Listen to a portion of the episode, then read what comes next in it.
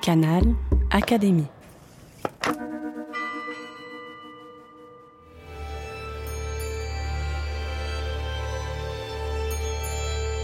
L'entretien de la semaine. Rencontre avec une académicienne.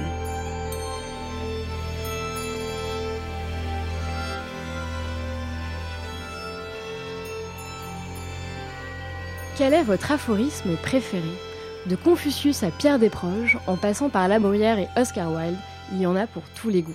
Pour n'en citer qu'un, le poète Chamfort disait Les passions font vivre l'homme, la sagesse le fait seulement durer. Les passions de Florence Delay, elles, nourrissent depuis des années ses réflexions et sa vie créative foisonnante. Son attention s'est portée notamment sur les formes brèves dans la littérature. Proverbes, maximes, adages, épigrammes et haïkus, toutes ces formes lui ont inspiré un livre, Zigzag, dans lequel elle multiplie des réflexions lumineuses et pleines de surprises. Publié en 2023, Zigzag est une version augmentée d'un précédent livre publié en 1987 par son ami Maurice Hollander. Ce grand éditeur, qui fut un pilier de la vie des idées, a disparu il y a quelques mois. Membre de l'Académie française, Florence Delay nous fait le plaisir d'être au micro de Canal Académie pour nous raconter l'aventure de ce livre et rendre hommage à celui qui fut son éditeur et très cher ami, Maurice Hollander. Florence Delay, bonjour. Bonjour. Alors, vous vous intéressez depuis très longtemps à ce que vous appelez l'art bref, une forme littéraire qui vous a beaucoup inspiré. Il me semble même que vous l'avez enseigné à l'université. Et puis, il y a donc ce livre, Zigzag. Comment vous est euh, venue l'idée de consacrer un livre entier sur l'art bref? L'art bref a d'abord été un cours d'université. Et comme toujours, j'ai beaucoup appris en enseignant. Parce qu'en fait, je crois que le professeur apprend autant que ses étudiants. Et j'avais remarqué une difficulté à lire les livres du programme quand je mettais euh, des livres longs. Et donc une année, je me suis dit, je vais rien mettre au programme. Je vais mettre sans programme. Et j'avais emprunté le titre à un poème de René Char, L'art bref. Et donc l'idée, c'était de passer l'heure et demie du cours avec une phrase. Une phrase que j'appelle célibataire, c'est-à-dire qui va toute seule, euh, sans qu'elle soit précédée, sans qu'elle soit suivie, sans paragraphe donc, toute seule. Et c'est à ce moment-là que j'ai revu, découvert aussi tout ce que vous citiez au début, à savoir euh, euh, proverbes, maximes, adages, sentences. Il y a plein de nuances euh, il y a entre tous ces, toutes ces formes brèves. Et, énormément de, de, de variétés. Et je notais une phrase au tableau et on passait une heure et demie à la commenter dans tous les sens. Et comment ils réagissaient, vos étudiants Formidablement. C'est-à-dire qu'en fait, ils sont tous allés lire les maximes de La Rochefoucauld, celles de Chamfort, euh, le journal de Jules Renard, où il y a souvent euh, juste une phrase qui se promène, ils se sont mis à dévorer des livres. Et j'étais très très contente. Euh, puis j'ai fait ça deux ou trois ans, et après j'avais un matériel très important, et je me suis dit finalement ça peut être le sujet d'un livre. Dans ce livre, vous posez la chronologie euh, de l'histoire de la forme brève en littérature.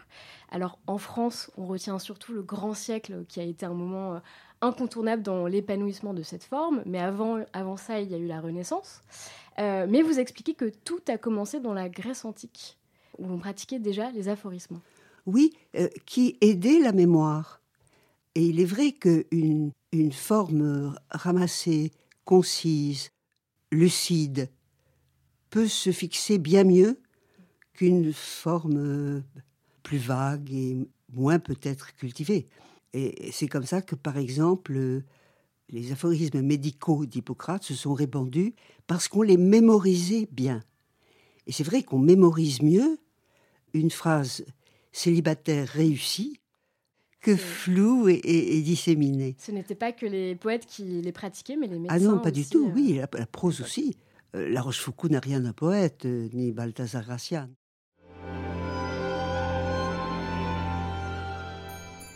vous citiez à l'instant La Rochefoucauld. parmi les auteurs français, alors vous citez pas que des auteurs français, mais parmi les Français, il y en a eu beaucoup qui ont eu recours aux formes brèves dans la littérature, donc Pascal et, les Pensées, La Rochefoucauld et les Maximes, La Fontaine. et ces œuvres ont connu un grand succès en France. Comment expliquer ce succès de la forme brève et qu'est-ce qu'elle induit chez le lecteur, celui qui la lit? Alors, je reprends les noms que vous avez cités. Pascal n'a pas écrit des pensées pour qu'elles restent. Euh, elles ont été recueillies à sa mort. C'est-à-dire que la mort fait, fait son travail. Chamfort aussi. Chamfort n'a pas organisé lui-même ses anecdotes, caractères, maximes, etc. Et il est mort avant. Et c'est son ami Guinguenet qui a tout rassemblé. Donc il y a les, les phrases toutes seules célibataires, choisie comme telle, fabriquée comme telle, pas volontaire, si vous voulez. Euh, je pense que euh, qu'elle soit euh, sage ou, ou, plaisante, ou, elles, sont encore une fois faciles à mémoriser. Il n'y a pas de doute que La Fontaine, qui est le seul écrivain du XVIIe avoir ramené le Moyen Âge avec lui, parce que tous les autres l'ont barré de leur, de leur horizon, euh, a euh, conservé une sagesse populaire avec les proverbes qu'il a mis en forme. Vous voyez, euh, rien ne sert de courir, il faut partir à point. Enfin, on en connaît tous de ces fins de fables ramassées en un proverbe. Mm. Donc je pense que c'est agréable, c'est moins long à mémoriser qu'un poème. Et puis, euh, cette idée euh, qu'on est d'une certaine façon savant. Mais euh, ce qui m'a le plus frappé avec les proverbes, c'est que on les trouve toujours par paire. C'est-à-dire qu'il y a toujours un proverbe pour dire le contraire de ce que dit l'autre. Et je trouve ça tellement la vie, la vie même. Par exemple, tel père, tel fils, à père avare, fils prodigue. Donc ça dit exactement le, contraire. Et euh, voilà, je, je, trouve ça drôle, cette dialectique des proverbes.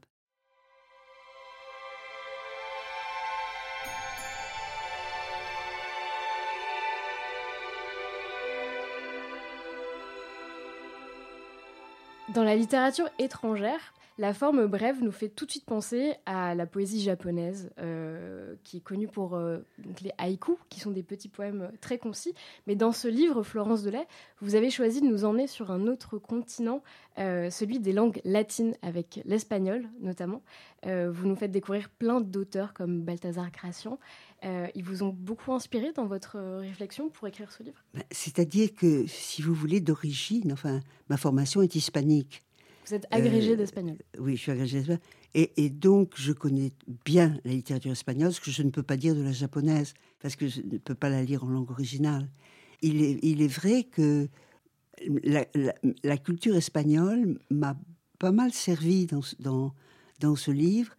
Euh, d'abord parce que ils ont inventé, enfin, un, un écrivain du, du XXe siècle, du début du XXe siècle, Ramon Gómez Serna, a inventé lui-même une forme brève qui s'appelle la grégueria et que, d'une certaine façon, la, la, théorie de, de l'art bref a été liée par un jésuite du XVIIe siècle, Balthazar Gracian, à la flèche, c'est-à-dire à quelque chose qui va droit et vite à son but, et qu'il appelait l'art de la pointe, ou euh, l'acuité.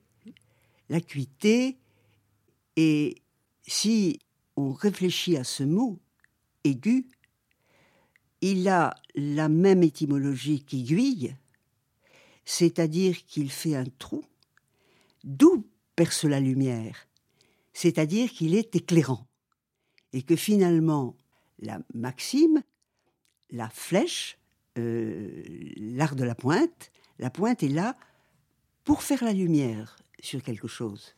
Pour faire la lumière comme euh, l'éclair qui a la forme d'un zigzag et, qui vous a inspiré euh, le titre de ce livre.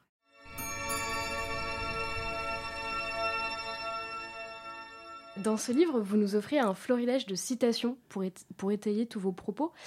Est-ce que vous, dans la vie de tous les jours, vous tenez un, carnet de notes pour ne pas oublier euh, les citations qui vous marquent, un peu comme euh, les perles de vie de René de Obaldia, euh, qui, aimait ranger Gérard de Nerval à côté de Cocteau, etc. Est-ce que vous aussi, vous tenez, vous avez avec vous un carnet de notes pour ne pas oublier les, citations? Non, j'ai, je tiens de façon tout à fait discontinue un carnet des jours pour ne pas oublier des rendez-vous aimés ou euh, quelque chose que j'ai appris. Mais ce qui m'a euh, beaucoup aidé à composer ce livre, ça a été mon, cours, mhm. mon cours à la, à la, Sorbonne. Oui. Au-delà de ce livre, quelle euh, place vous accordez à la forme brève dans vos autres romans? Est-ce que vous, vous veillez à ce qu'elle soit très présente? Écoutez, non, finalement. J'ai jamais été capable d'écrire de cette façon-là, mais cette étude m'a fait mesurer l'importance de la phrase et le rôle de la phrase dans le paragraphe. C'est ajouté à cela euh, l'influence d'un écrivain qui m'a beaucoup apporté, Gertrude Stein. Vous remarquerez que je dis écrivain parce que je trouve qu'elle le mérite. je, trouve qu'il y a une faiblesse dans l'écrivaine que je n'aime pas. Elle disait que la phrase ne doit pas être émotionnelle, mais le paragraphe le doit. J'ai trouvé ça passionnant. Il ne faut pas faire de manière avec la phrase. Il faut qu'elle fasse le plein. Mais en même temps, si on veut créer le fait que le paragraphe s'arrête et puis qu'on passe à la ligne, est capital parce qu'il permet de bifurquer. Et ça, la bifurcation, j'aime énormément. De ne pas, de, de, faire semblant, de continuer et hop, d'ouvrir une autre voie. Ça permet aussi de casser le rythme. Oui. Et ça m'a fait penser un petit peu à, votre euh, expérience au cinéma, le montage au cinéma où on alterne différentes séquences et différents rythmes, un peu comme en littérature en fait. Euh, ça, vous, vous, avez tout à fait raison. C'est une affaire de montage, hmm. de, de couper, de coller, couper, coller. Même logique euh, hein derrière. Absolument. Euh, Aujourd'hui, certains détracteurs affirment que la forme brève contamine nos pensées. Euh, Twitter, par exemple, euh, est certainement le, réseau social dans lequel cette forme brève s'épanouit le mieux. le nombre de caractères y est très limité pour s'exprimer. Comment vous, est-ce que vous le voyez? Est-ce que pour vous, c'est une contrainte artistique comme une autre? Ah ben, Je pense qu'il n'y a pas du tout de forme. C'est du charabia c'est couper, les mots, couper le aller en récré et pas en récréation. Euh, euh, c'est raccourcir les mots et surtout ne pas faire les liaisons, faire disparaître la syntaxe.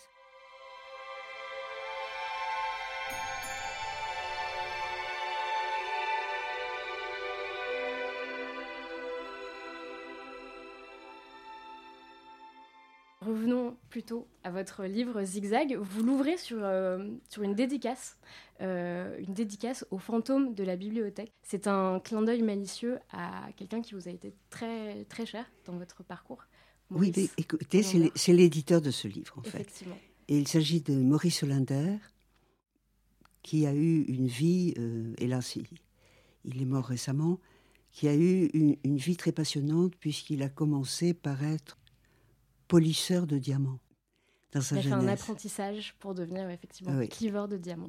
Et totalement hostile à euh, l'éducation qui lui faisait peur, les bibliothèques l'effrayaient, par une série de glissements qu'il explique d'ailleurs dans son dernier livre, Un fantôme dans la bibliothèque. Il en est venu un grand érudit euh, il est entré à l'école euh, euh, des, hautes études. Oui, le HESS, le PHE, c'est ça. l'école normale supérieure. Et il est devenu étonnamment spécialiste d'un dieu méconnu de l'Antiquité qui était Priape. Il a fait des tas d'études sur Priape, des tas d'études sur d'autres choses. Et il est devenu éditeur.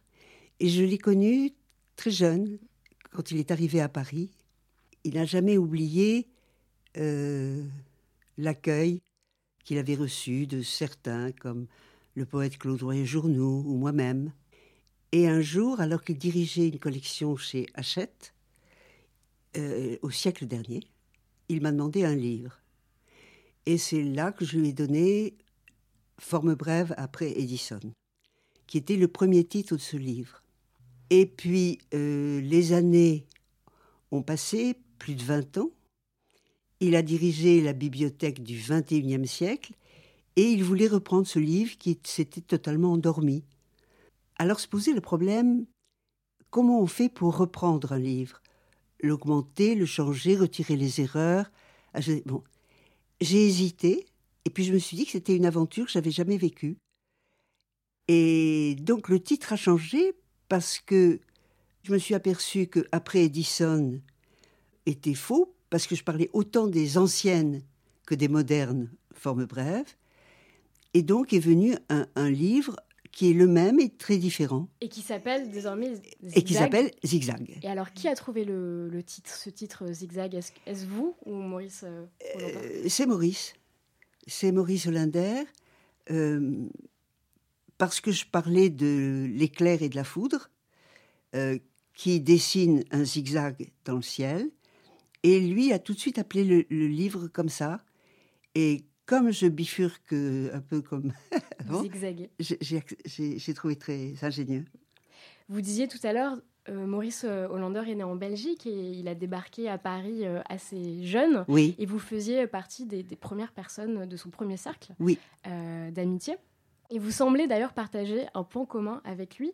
il expliquait que la première partie de sa scolarité était difficile et pénible, avant de sombrer dans l'érudition.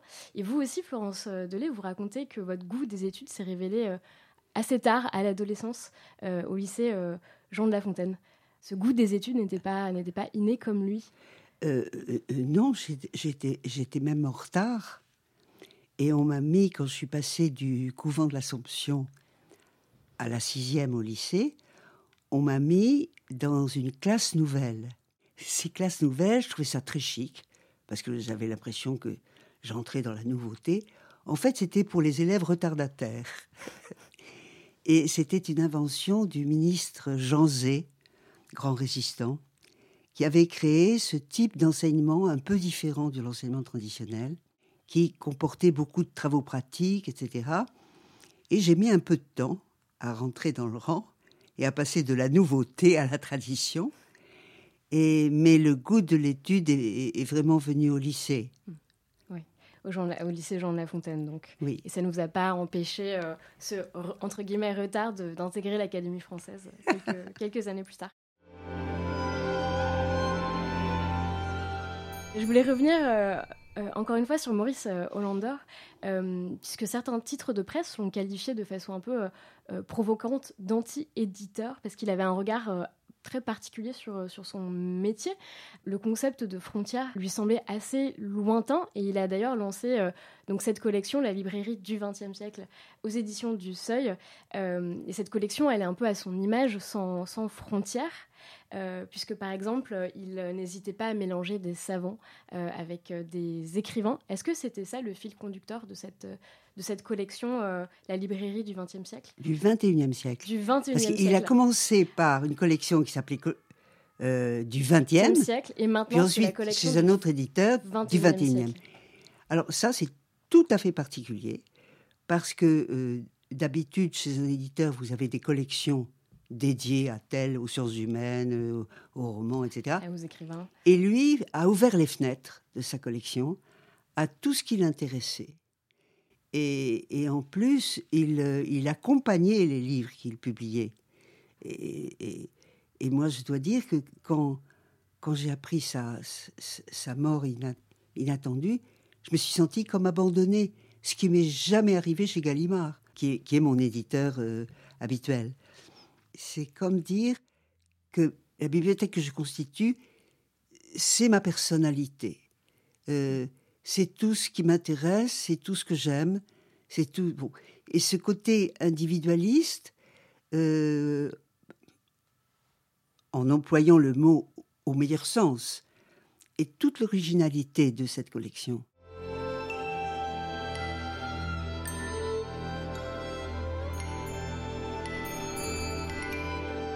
En regardant les archives où il évoque euh, toutes les personnalités qu'il a éditées, justement, Maurice Hollander, il y a un mot qui revient toujours dans sa bouche euh, pour les décrire. Toutes ces personnes, c'était avant tout des amis.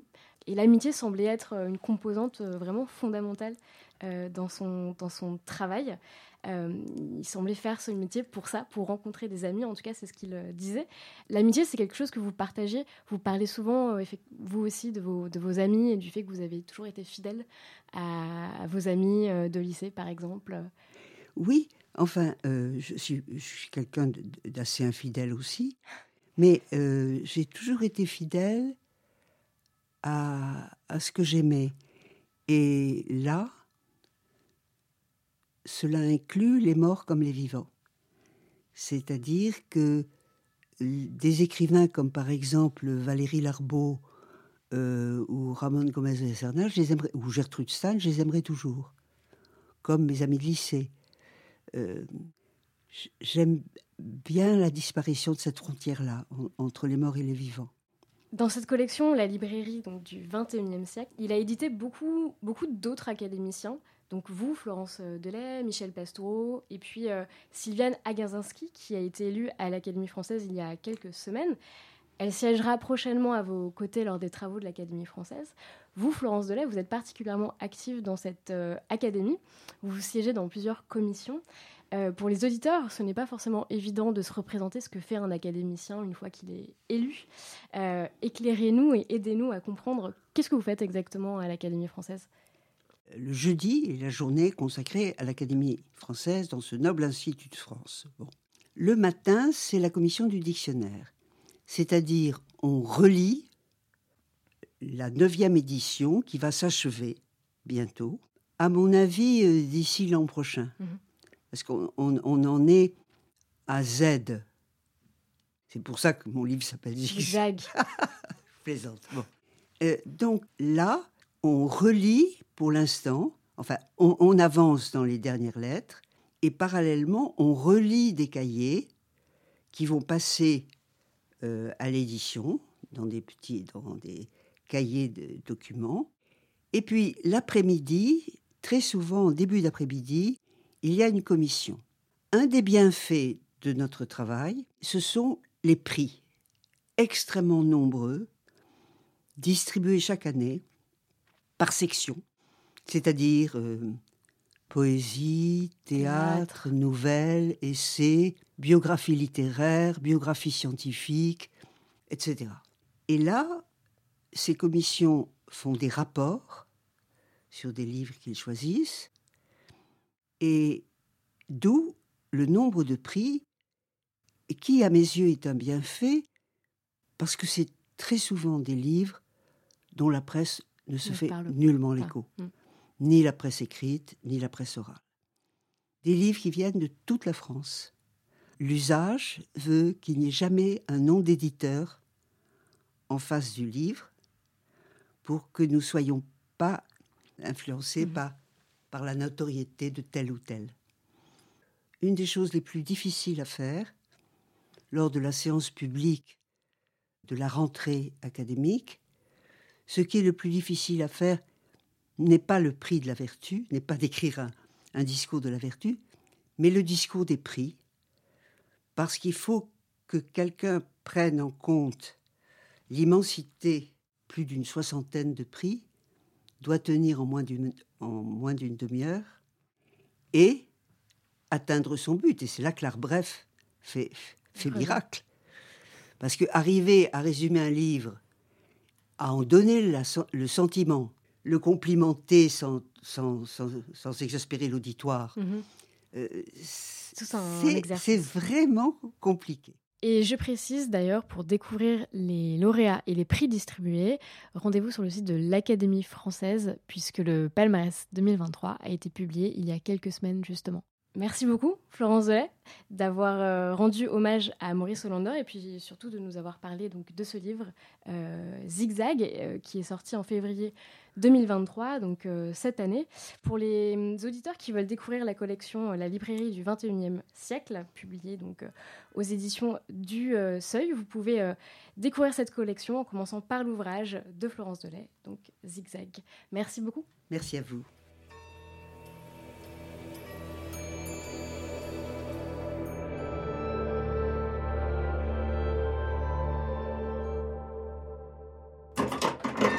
Canal Académie.